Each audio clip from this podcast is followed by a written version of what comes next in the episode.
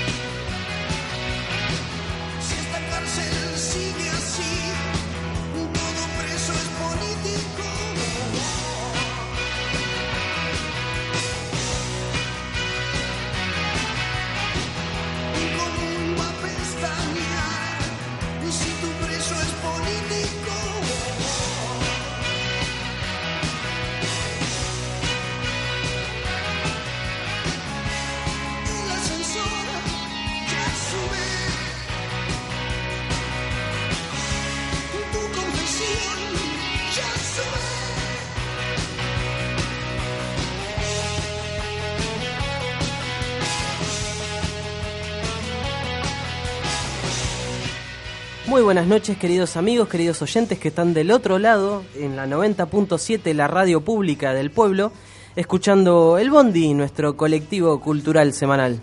Buenas Bueno, noches Gise, Muy buenas noches, eh, se, Cristian reinco- y- se reincorporó. Sí, ahora falta Iván, ¿no? Le mandamos un beso que lo escucha por, por Facebook, que lo, seguramente. claro, que lo escucha. Porque ahora es todo por Facebook, ¿no? entonces lo escucha por ahí. Bueno, hoy tenemos un programa como el de todos los programas muy bueno. Eh, tenemos eh, informes eh, sobre, sobre las paritarias docentes de que se están acercando, una entrevista con Gabriel Brenner Que y el, informe nos lo preparó nuestro Ah, sí, sí, especialista de lujo. me olvidaba de, el informe es de Iván, el, chicos. el informe Iván lo llamamos acá nosotros en la redacción. No tenemos música de noticiero porque, bueno, no buscamos, pero por, por Iván hicimos todo tarde. Claro, exactamente. Bueno, Bueno, y después la, la banda que viene acá, como todos en los bloques, en el último bloque, a, el a fogón, tocar, exactamente, sí. eh, ¿Cuál es la banda? Tracción. Tracción. Es una banda de heavy metal de acá del pueblo. Así que están invitados ellos. Vamos a estar en el último bloque conversando un poquito y nos van a presentar un poco de su material. ¿Qué más tenemos, Gise? Eh, lo que hablemos en, en el transcurso del programa. Y la entrevista. Claro, y la entrevista a Gabriel Brenner, ya la dije yo. Sí, sí, pero ¿quién es Gabriel Brenner? Ah, por favor, ay, para la gente que nos está escuchando. favor. Gabriel Brenner es el ex secretario de Igualdad y Calidad Educativa de la Nación. Así que bueno, tenemos una entrevista interesante como todas, re- como todas las que tuvimos. Vamos a tener ahí un peque- unas, unas pequeñas preguntas para conversar con él. Bueno, para todos aquellos que se quieran comunicar, el teléfono de la radio pública es Gise. Eh, 0220-477-4371. Si nos quieren buscar por internet, ¿cómo hacen?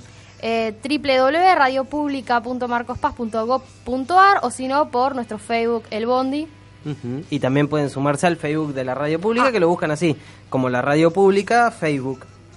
Así que bueno, eh, tenemos de todo, como ustedes saben, y eh, tenemos nuestro bloque. Este, este es mi bloque como, como de vanagloria, digamos, mi, blo- mi bloque este, egoísta. este es tu bloque, en realidad. Yo lo único que, que quiero picotear es que la canción que estábamos escuchando tiene, tiene algo que ver con el bloque de nuestro querido amigo. Exactamente. Bueno, eh, a ver, nosotros estábamos hablando un poquito en la semana de todo esto que venía pasando, del tema de las paritarias, el tema de la detención de algunos compañeros, el tema de, de- del el, el gran tema de la semana que fue Milagro Sala, y bueno, uno piensa, qué sé yo, uno se pone a pensar, yo el otro día viajaba a Merlo a comprar unos repuestos en el laburo donde yo, donde yo trabajo, en el taller donde laburo, y miraba, qué sé yo, y así me permitía hacer una analogía. Eh, adentro del colectivo vos tenés diferentes personas, cada una de ellas trae una historia. Dentro de esas historias, cada una arriba del bondi se entrelaza en común. Son distintas historias que configuran una historia, la del bondi. Tenemos la historia de Milagro, la historia de un trabajo de reivindicación social que va más allá de lo que es simplemente un rescate de la dignidad popular. Tenemos la historia de los compañeros de ATE y CTA, que junto con el secretario general de la seccional de Río Negro, Rodolfo Aguiar, estuvieron detenidos 10 horas en Río Negro por protestar contra el despido de compañeros tercerizados de limpieza en la Universidad Comahue, a la que se le debían sueldos atrasados. Tenemos el acampe de algunos compañeros en Plaza de Mayo en contra de lo que es eh, la criminalización de la protesta y la detención de la compañera. Y tenemos, bueno, muchas historias que se entrelazan, se unen, se totalizan, se juntan y conforman la historia de este bondi. Una historia, como ustedes saben, viva, una historia permanentemente en movimiento. En las palabras de Bremer, y para abrir, eh, digamos, lo que es este, este, este primer bloque, subite a este bondi, que vamos a hablar de educación, de la buena y de la otra, de la evaluación, de lo que cotiza alto en los medios y de lo que no se habla, de los indicios y cuestiones que asoman. Subite y después vemos. Así que, señor operador, si es posible, vamos con un temita musical.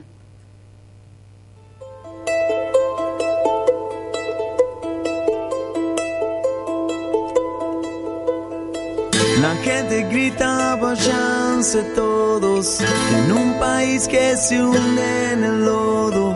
Desfilan cinco presidentes, una semana sin precedentes. Después del enano cabezón, el aparato y el corralón. Un flaco juega con el bastón, jura ser fiel a su convicción. Ay,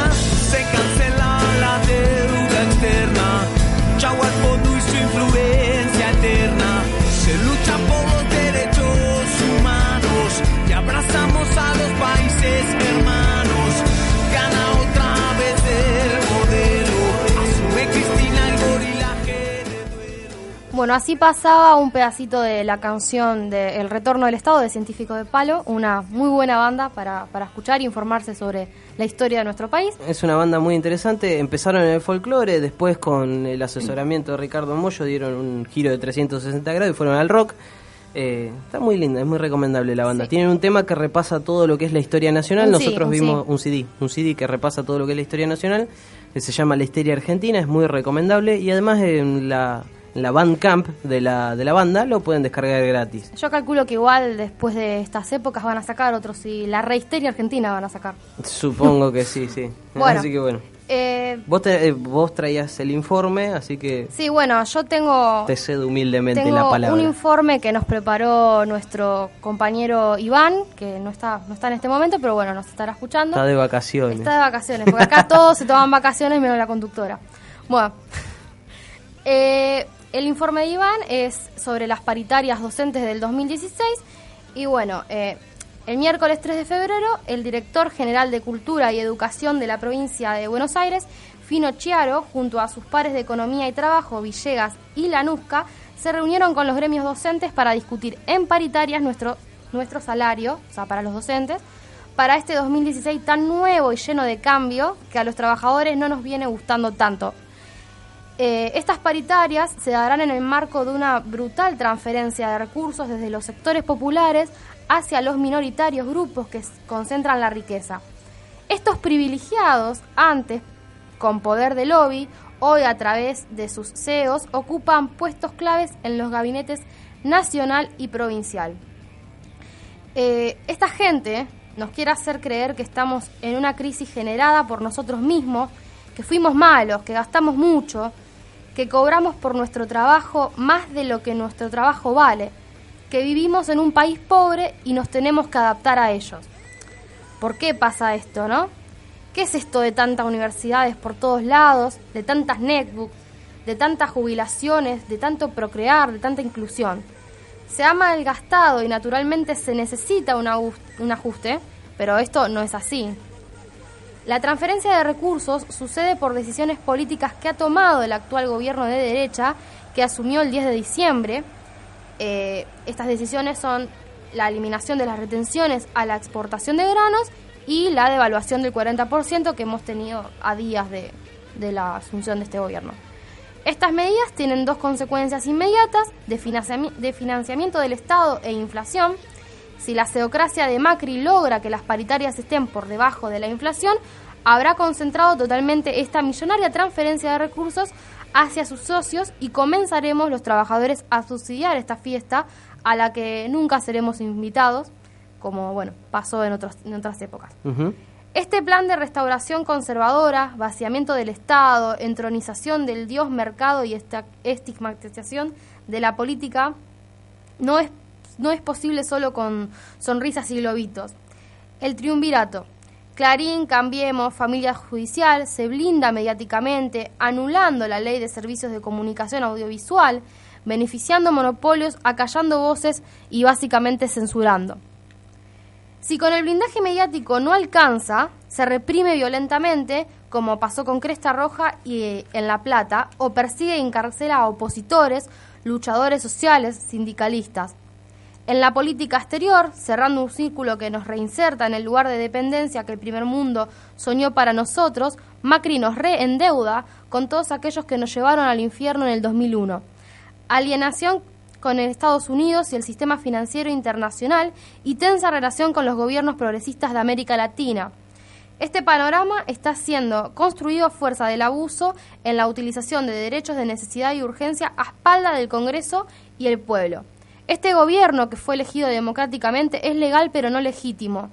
La legitimidad se logra mediante acciones y medidas democráticas que contribuyan a una sociedad más justa. Todo lo contrario está sucediendo, autoritarismo, violencia, para beneficiar a la minoría que siempre apoyó sus privilegios en el sufrimiento de las mayorías.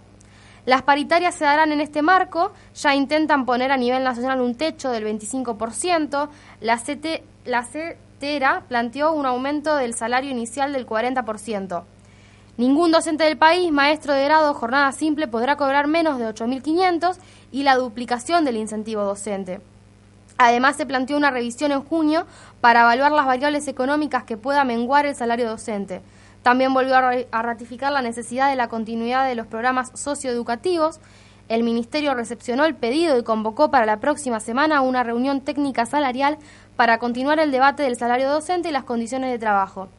Nos dicen también que llegó la hora de poner el hombro, que cuidemos nuestro trabajo y a los docentes que evaluarán nuestro desempeño. Creemos que hoy, más que nunca, es el tiempo de la unidad de los trabajadores. No hay margen para divisiones mezquinas ni pases de factura. Cada uno de nosotros estará realizando su autocrítica en sus espacios, evaluando, entre otras cosas, por qué nuestro pueblo se sintió identificado con este proyecto político que lo excluye. Desde el Frente Educativo invitamos a poner por delante lo común construyendo fuerza en la unidad entre compañeros y las comunidades. Solo así podremos re- derrotar a este cambio que propone injusticia como normalidad y la violencia como forma de gobierno. Bárbaro, eh, así pasaba el informe, Iván. de la mano de Gise. Eh, nosotros vamos con un temita musical que es eh, Se Voz de Almafuerte, probablemente muchos de ustedes lo conozcan. Y a la vuelta vamos a estar entrevistando a Gabriel Brenner.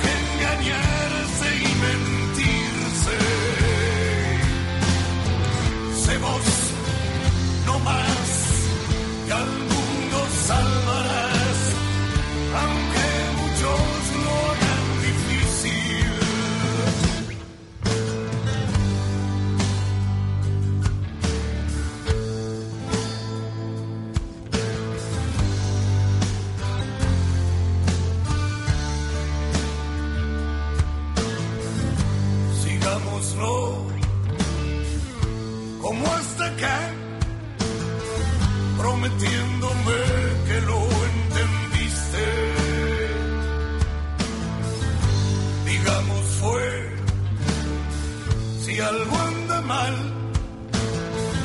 cumple sus sueños quien resiste.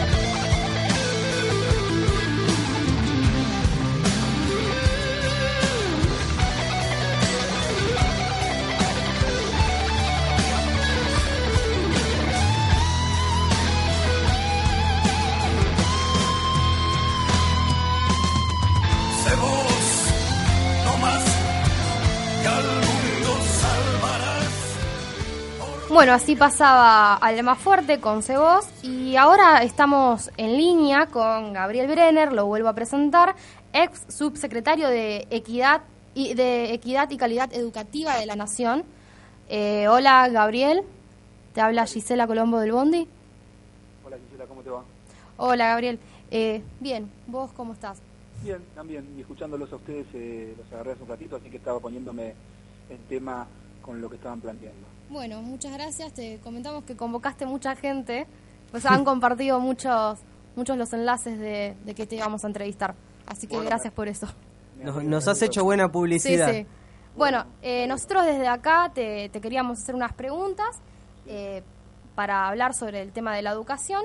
Eh, voy a empezar con una primera, que está buena, a ver, a ver si. ¿Cómo analizás la intención del gobierno de evaluar desde un instituto el rendimiento de los docentes en este nuevo marco que estamos viviendo? Es una, buena pregunta para empezar, porque creo que hablar de la evaluación, la evaluación es un tema eh, del que todo el mundo quiere hablar, pero cuando nos ponemos a hablar de la evaluación, eh, no nos ponemos de acuerdo qué significa la evaluación. Así que yo quisiera, eh, porque es curioso, ¿no? Ustedes fueron muy claros en cuanto a, a la a la descripción del contexto que estamos viviendo. Estamos en un país que ha cambiado abruptamente, uno podría decir que ha cambiado de la noche a la mañana en muchas cuestiones. Y, y la verdad creo que en educación hay fuertes indicios, hay algunas señales, no con tanta firmeza, claridad eh, y en muchos casos dolor como en otros planos de la vida social. Yo creo que, por supuesto, que están muy claros los indicios respecto a la distribución de la economía y de la transferencia de recursos que ustedes hacían mención. Claramente, en un país eh, se distribuyen los recursos económicos y los gestos y las medidas políticas en estos más de 40 días de gobierno han sido claramente eh, definitorias. Y han beneficiado a un sector determinado de la población. Cuando vos beneficiás a- al empresariado rural, cuando vos desconocés leyes que han sido votadas de forma democrática y estás favoreciendo a corporaciones, en este caso empresariales, mediáticas, financieras, cuando vos eh, pareces ningunear o por lo menos obviar el funcionamiento necesario del Parlamento, cuando hay criminalización de la protesta social, Exactamente. cuando los pibes tienen que mostrar el DNI como no pasaba desde la dictadura, entonces eso nos muestra que ha cambiado el panorama y la vida cotidiana de los argentinos, independientemente de quién piense lo que piense, porque también hay que decir con claridad, y ustedes lo dijeron, que estamos en tiempos en donde prima la legalidad, lo cual no significa que muchas medidas tengan legitimidad. Exacto. Cuando algo más que la mitad del país votó a un gobierno, pero algo menos que la mitad se manifestó desde otra perspectiva, uno en todo caso tiene que pensar menos en una distribución arbitraria de los recursos y de las medidas y más en la construcción de un consenso, mucho más cuando quienes ganaron han hecho como caballo de batalla, eh, han hecho, han echado loas para la república y para el diálogo eh, y, y- y- y buenos tiempos que comienzan. Por lo tanto, yo creo que esto no podía obviarlo eh, antes de hablar. Hablar de educación no significa hablar de evaluación, significa también hablar de la sociedad en la que vivimos, significa poder tratar de tantear el ritmo cardíaco de, de lo que pasa con los jóvenes, de lo que pasa con las escuelas. Entonces, en esta eh, distribución arbitraria y algo violenta eh, de, de- de la economía, de las posibilidades de, de portar la palabra, de, de- de la negación de la,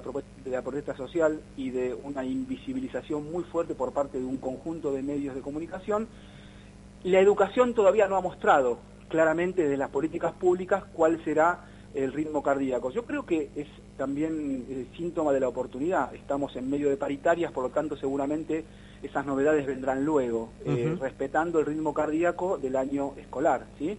Por lo tanto, eh, yo lo que podría decirles es que un Instituto Nacional de la Evaluación Educativa eh, lo que nos muestra en primer término es también algunas cuestiones que generan algunas dudas, porque por lo que creo, no estoy informado al día de hoy, pero por lo que creo no hay en esto una ley, ni tampoco todavía una resolución del Consejo Federal de Educación. Si ustedes saben, pero en nuestro país que es federal, quienes gobiernan eh, son las medidas del Consejo Federal de Educación, no el Ministerio de Educación Nacional.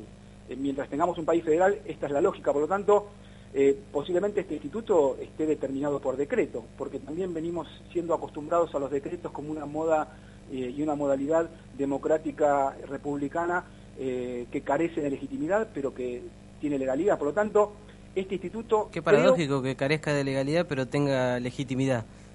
Eh, no, digamos, eh, al revés. Yo creo que eh, tendría legalidad como cualquiera de los decretos de estado de Ujú. urgencia del presidente, pero carece de legitimidad en términos de que, en todo caso, medidas de este tipo requieren de una construcción y de un cierto consenso. Por lo tanto, yo te digo que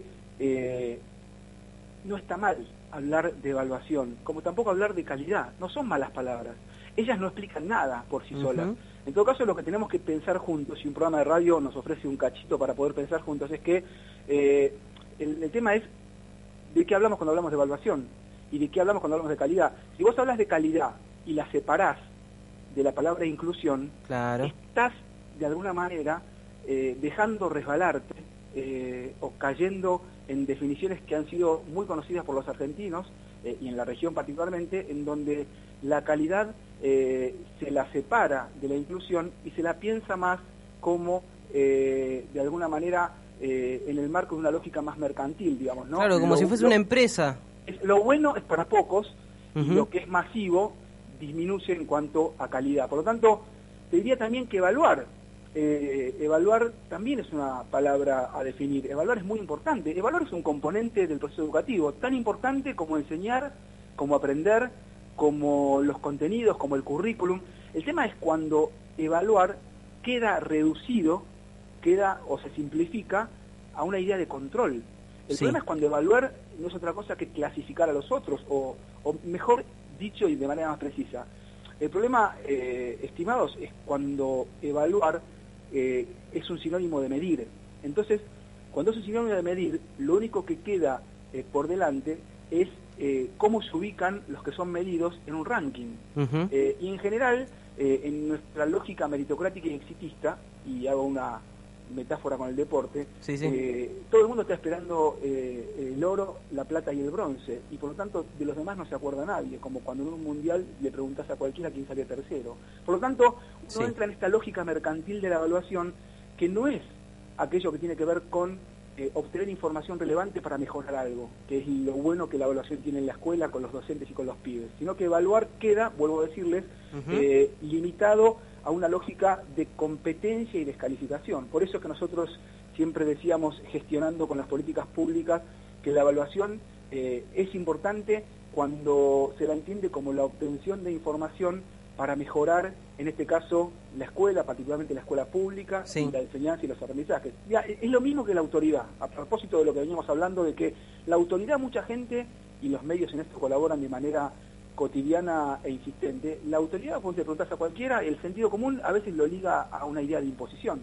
Mirá Sí, qué, curioso sí. Que, qué curioso que los rasgos salientes de la autoridad presidencial desde hace 40 días tienen más que ver con la imposición que con el consenso, sin funcionar el Parlamento. Y la autoridad no tiene que ver con la imposición. Etimo- etimológicamente, ya que estamos hablando de educación, La autoridad tiene que ver mucho más con el hacer crecer al otro. Autoridad etimológicamente significa aumentar al otro. Es más, la autoridad tiene que ver con la confianza. Por lo tanto, la autoridad que plantea de movida la desconfianza de quienes enseñan eh, es un problema. Si vos simplemente evaluás para establecer ranking y para calificar docentes, en donde hay docentes buenos y docentes malos, es probable, seguramente, que en esta lógica muchas veces de orden punitivo que existe en la sociedad, Sí. en todo caso, eh, empecemos a hablar de los docentes que sirven y de los que no sirven. Y se, eh, y se, y se corre eh, del centro la discusión que vale la pena. Por eso es que me pareció importante decir estas cosas. Mira, hace poco escuché a un compañero, un colega que respeto mucho, que valoro, con quien trabajo hace mucho, porque también es bueno decirte que, que los gremios docentes son instituciones no solo valiosas, sino que son instituciones Necesarias. claves, claves para poder eh, comprender cómo se defendió y sostuvo la escuela pública en la Argentina. Por lo tanto, eh, en tiempos de paritaria hay que pensar que los gremios son eh, la representación de los trabajadores de la educación y hay que construir políticas de consenso con ellos. Eh, Miguel Dualde, al que me refería, hace poco dijo, hablar de ausentismo, dijo algo así, hablar de ausentismo es como el caballo de Troya neoliberal, para instalar eh, la idea de presentismo y descontar salario. Y yo les quiero decir algo que también puede ser eh, discutible y hay que debatir. Yo creo que es un problema serio el ausentismo docente en las escuelas argentinas y particularmente en la escuela secundaria y es un problema a resolver y que es incómodo y hay que tomar decisiones que no son todas de no son todas cómodas. Gabriel, discúlpame. cierro, cierro esta idea. habías tirado una palabra que, bueno, a mí me da pie a, otra pregunta, ¿no? La, la palabra confianza. Sí. En las escuelas eh, se estaba iniciando, gracias al Programa Nacional de Formación Permanente, eh, un interesante camino de autoevaluación institucional. También el IMESA fue una herramienta buenísima muy para bien reflexionar sobre las eh, propias prácticas. ¿Cómo Bueno. valorás vos ese proceso y qué características destacás? Bueno, yo en ese sentido eh, no soy muy neutral, y aunque también soy de los que piensan que en educación nadie es neutral. Ser neutral es que las cosas sigan siendo como siempre fueron y que en general casi siempre fueron injustas. No, pa- aparte Eh, la educación no es partiendo de la base que la educación no es neutral nunca. Nunca es neutral y por eso es que yo les quiero decir que eh, el IMESA, que es el índice de mejoramiento de la Escuela Secundaria Argentina, digo esto porque muchos creen que es el índice de medición. Mirá como siempre hay una trampa hasta lingüística. Te- Sí. La propia definición neoliberal de algunos términos hacen que quienes hablaban del y dijeran, ah, el índice de medición de la educación secundaria. No. Es Mirá que cómo a la palabra índice le, si- le si- Le necesariamente le sigue la, la palabra medición, exactamente, sí. IMESA es un índice de mejoramiento de la escuela secundaria que justamente parte de la base de pensar en el docente como un sujeto que construye y no como un objeto de control.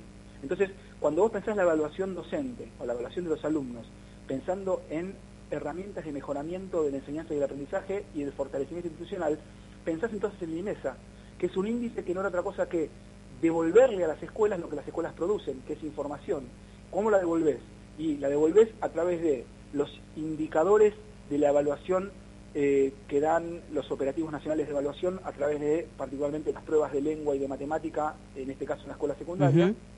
Otra información que tiene que ver con eh, el tiempo medio que tarda un pibe en hacer la secundaria. eh, y otra eh, información que tiene que ver con la tasa de egreso, con cuántos pibes terminan la escuela. Esas tres informaciones que te acabo de decir permiten que la escuela obtenga cada una de ellas información sobre sí misma y pueda mejorar en relación a sí misma. Yo les digo Eso es lo que te marca el grado de inclusión real y el grado de aprendizaje real, digamos, dentro de la escuela. Por ejemplo, pero también lo que les quiero decir a ustedes, Sí. es importante que se sepa, es que yo durante el año pasado y el anterior, recorriendo cada una de las provincias eh, a lo largo y a lo ancho del país, he conversado personalmente con más de 6.500 directivos eh, con los que trabajamos mano a mano, entregándoles en la mano el IMESA y diciéndoles que nuestra política en ese momento no era la de establecer un ranking en donde quedaban simplemente expuestos eh, el oro, la plata y el bronce, de modo tal que con este tipo de lógicas mercantiles de clasificación de medición hay buenos y malos y por lo tanto contribuyen a procesos de estigmatización en donde hay escuelas que sirven y escuelas que no. Por lo tanto, el Estado pasa a ser un árbitro que sanciona a las escuelas que en general son las que más les cuesta o están en condiciones más eh, vulneradas Sí, sí. y eh, premia a las escuelas que están funcionando mejor. Yo creo que eh, me parece importante, por eso digo, frente a la creación del Instituto Nacional de Evaluación, es importante debatir qué significa evaluar. Y en la lógica de la evaluación como mercancía o de la evaluación como simple control y clasificación y medición, lo que me parece es que se deja picando esta idea, les voy un ejemplo muy concreto que capaz para quien escuche y no esté en educación lo entiende más rápido. Algo así como que hay quienes creen que el termómetro cura la fiebre o la gripe. Y hago una analogía con la evaluación del Sí. termómetro. El termómetro lo que te va a dar es una temperatura. Y por lo tanto, después en todo caso hay que ver qué medicación cura la fiebre o la gripe. Por lo tanto, me parece importante no creerse que la evaluación es el termómetro y en todo caso pensar que todo lo demás en la escuela y en la evaluación y en la educación va remolque de la evaluación. La evaluación es un componente más fundamental, pero no es un termómetro eh, que resuelve las cosas. Es un termómetro que te ofrece información y a partir de esa información... Vos podés trabajar sobre eso, sí. Entonces, una decisión es, y que fue la decisión que ya lleva dos años y pico, casi tres, es crear un gran programa de formación permanente, como recién ustedes marcaban, y que tiene que ser también, y Setera lo plantea con claridad, tema de la mesa de paritarias. La mesa de paritarias hay que respetarla como tal, no solo para discutir salario, sino también para que se sepa que el programa tan auspicioso que se ha creado de formación permanente Sí. ha sido creado y consensuado, formé parte de esa mesa paritaria técnica con los cinco gremios de representación nacional. Por lo tanto, eso también tiene que estar en discusión, porque eso es hablar de la calidad vinculada a la inclusión. Es imposible en la Argentina, en esta época, hablar de la calidad si no es con todos los pibes adentro. Vos hablaste del INESA, Y me parece importante a ustedes decirles, especialmente eh, a, un, a una población como la de Marcos Paz, del conurbano eh, y la provincia de Buenos Aires. que Exactamente. La, la escuela secundaria, en términos históricos, hace poco rato que es para todos. Quien se cree que siempre fue para todos se confunde eh, y está mirando otra película. La escuela secundaria fue siempre yo no les diría para pocos, empezó siendo para pocos, pero fue para no tantos. Por lo tanto, la escuela secundaria es para todos desde el 2006 con la Ley de Educación Nacional.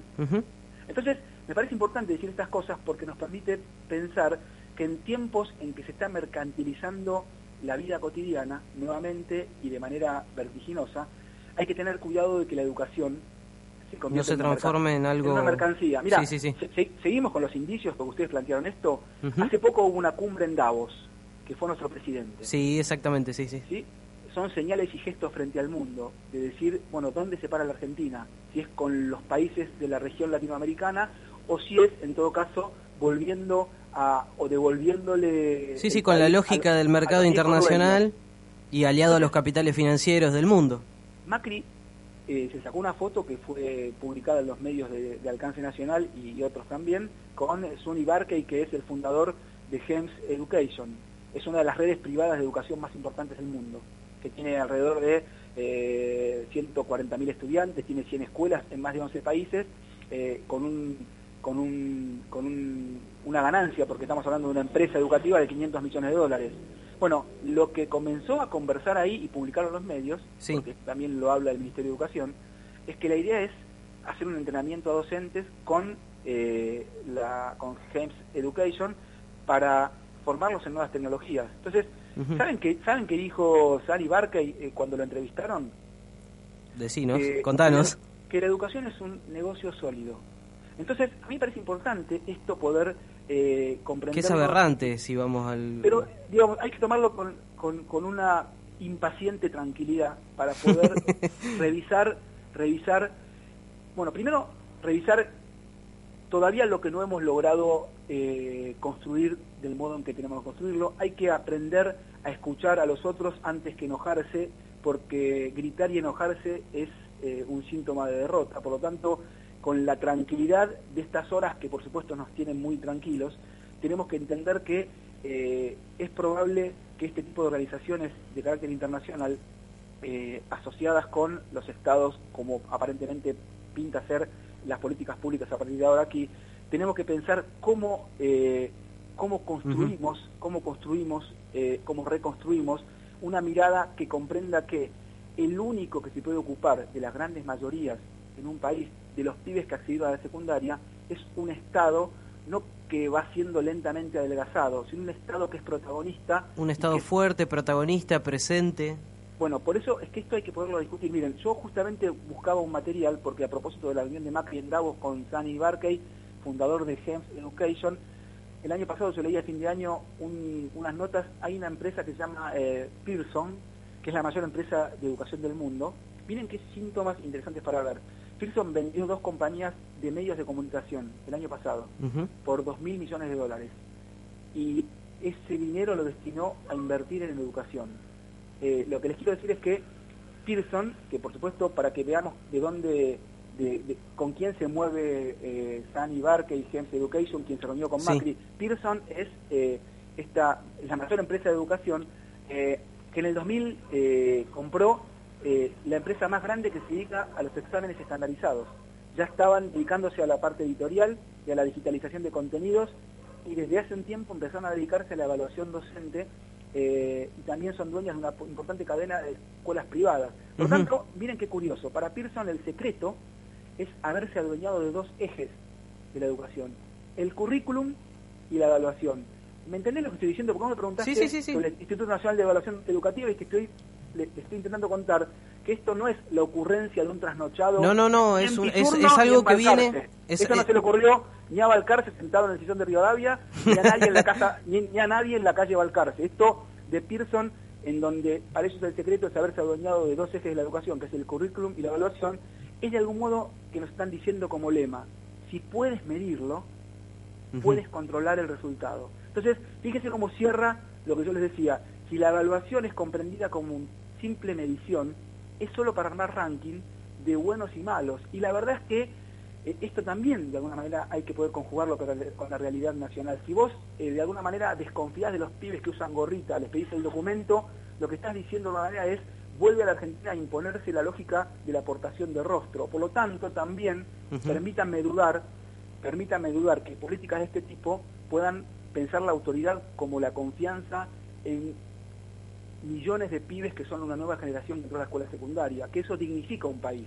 Por lo tanto, estas contradicciones que hay que atender y de las que tenemos que hablar, nos tienen que permitir pensar y ser muy cuidadoso porque yo creo claramente que esto no es una vuelta a los 90. No, a veces hay consignismos vacíos de mucho enojo que lo que hace es, es anular el pensamiento crítico que es lo que tenemos que cuidar. Sí. No estamos en una vuelta de los 90, muchachos. Yo creo que esto nos está hablando de un gobierno de derecha con fuerte legitimidad eh, y apoyo en las urnas, por supuesto un poco más que la mitad más uno, y entonces nos tiene que permitir primero revisar qué cuestiones no se han hecho bien, pero también fortalecer aquellas políticas públicas que han sido eh, claramente eh, un cambio de época. Sí, Entonces, y aparte en detrimento del pueblo. Gabriel, eh, Sí. disculpanos, eh, nos encantaría quedarnos charlando muchísimo más con vos, pero se nos ha ido, no se nos ha ido el tiempo.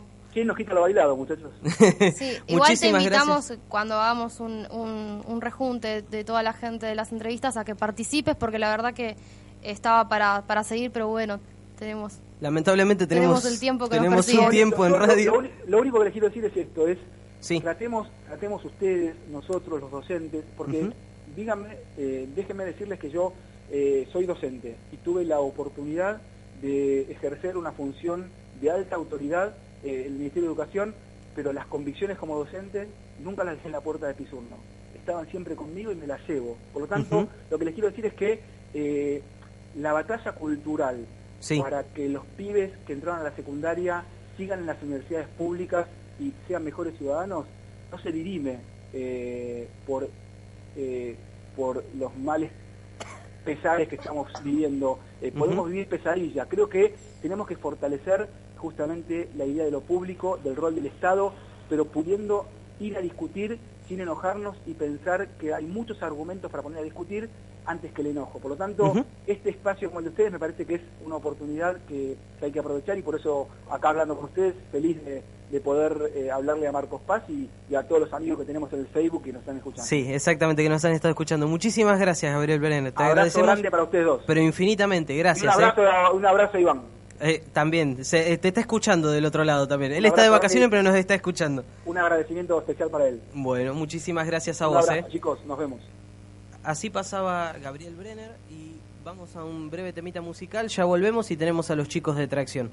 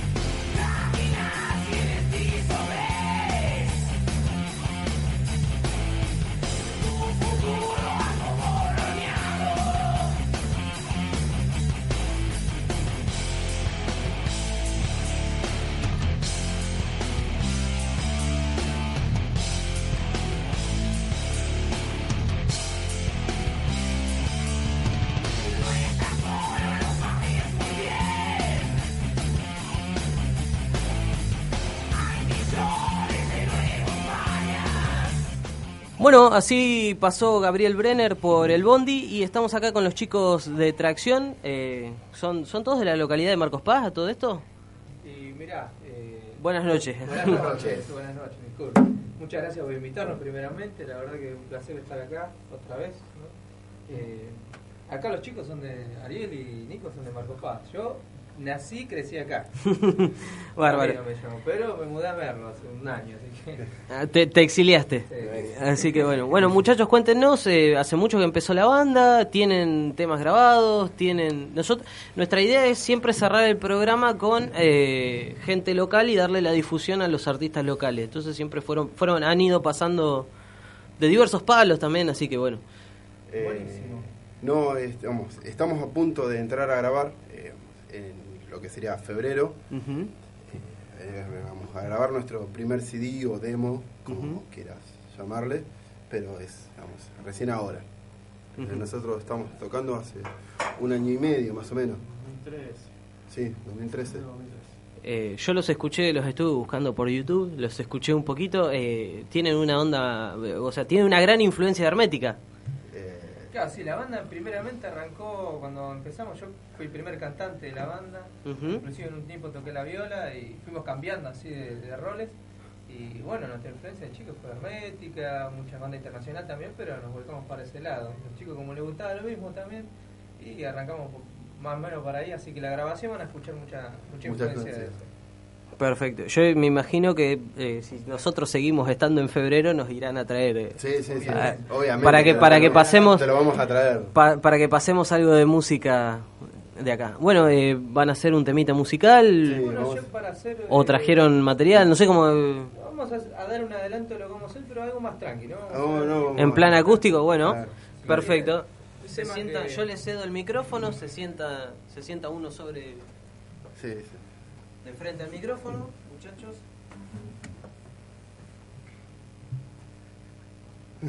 Bueno, el tema se llama Guerra Final. Eh, va a ser uno de los hits, esperemos, del disco. Toque, maestro.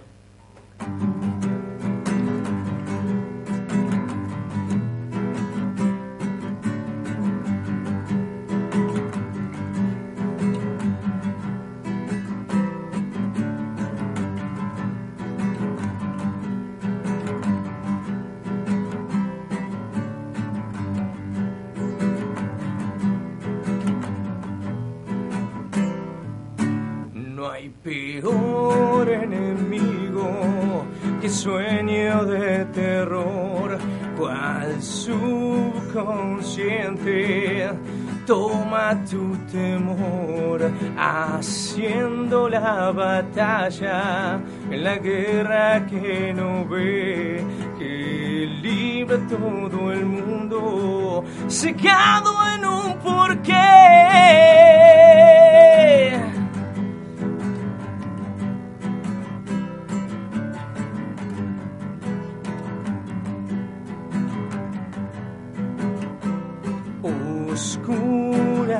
Sombras ocultas en el mar que alimentan la ignorancia criminal, sistemas religioso, político, comercial que pisotean por algo que no se llevarán. Olvida el miedo, y mata a aquel. Es la guerra del final, ya no hay nada que perder. Olvida el miedo, corre y mata aquel. Es la guerra del final, ya no hay nada que perder. Espectacular, muchachos. Muchas gracias. La verdad que muchísimas gracias por, por haber estado acá. Eh, no sé si tenemos tiempo, tenemos tiempito como para sí, ten- tenemos 10 minutos más. 10 minutos más, tenemos 7 minutos, bueno, recorten un poco. Pero bueno, eh, a ver, eh, charlemos un poquito. ¿Ustedes son? ¿Quién, es- quién, quién es- qué, qué toca cada uno? ¿Cuál es su nombre? Bueno, mira, yo soy Ramiro, Ramiro Medina, eh, soy la voz principal de la banda. Acá tenemos a Ariel. Ariel Ariel. Fran en la batería. Eh, Nico Calagiones en el bajo, hoy tocando la guitarra. Hoy tocando la guitarra. Porque, porque falta Guillo Oviedo que toca la, la viola. Ahí está mi hermano Matías que me acompaña Acá. siempre. Ah, eh, eh.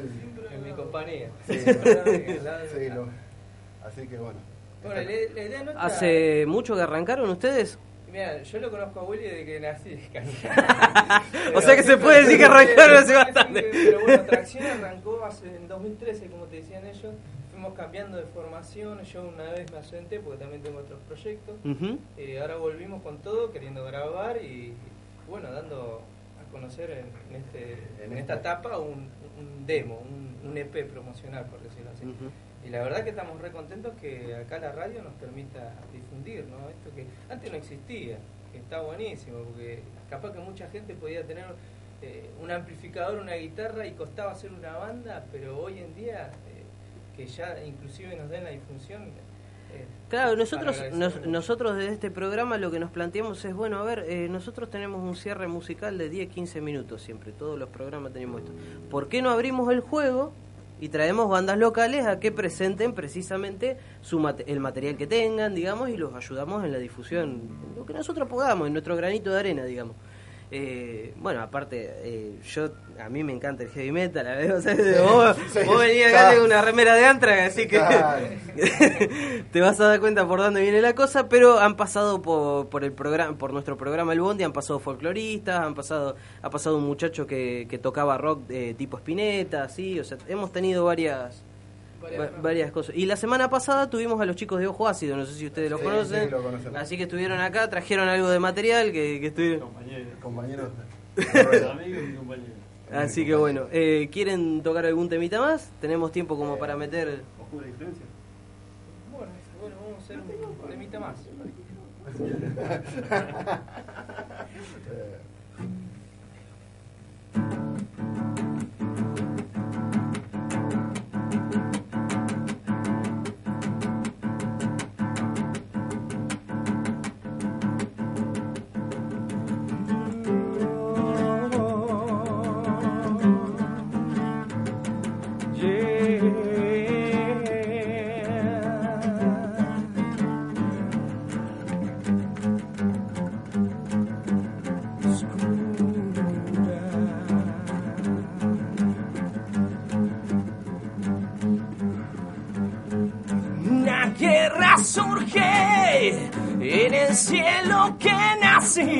su fuerza inunda por completo mi sentir.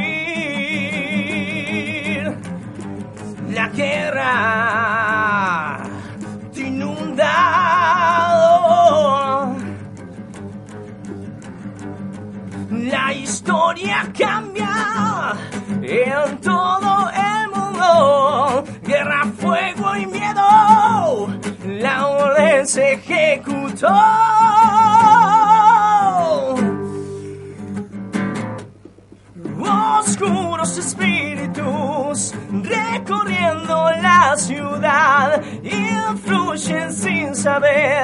en tu voluntad. Oscuros espíritus recorriendo la ciudad influyen sin saber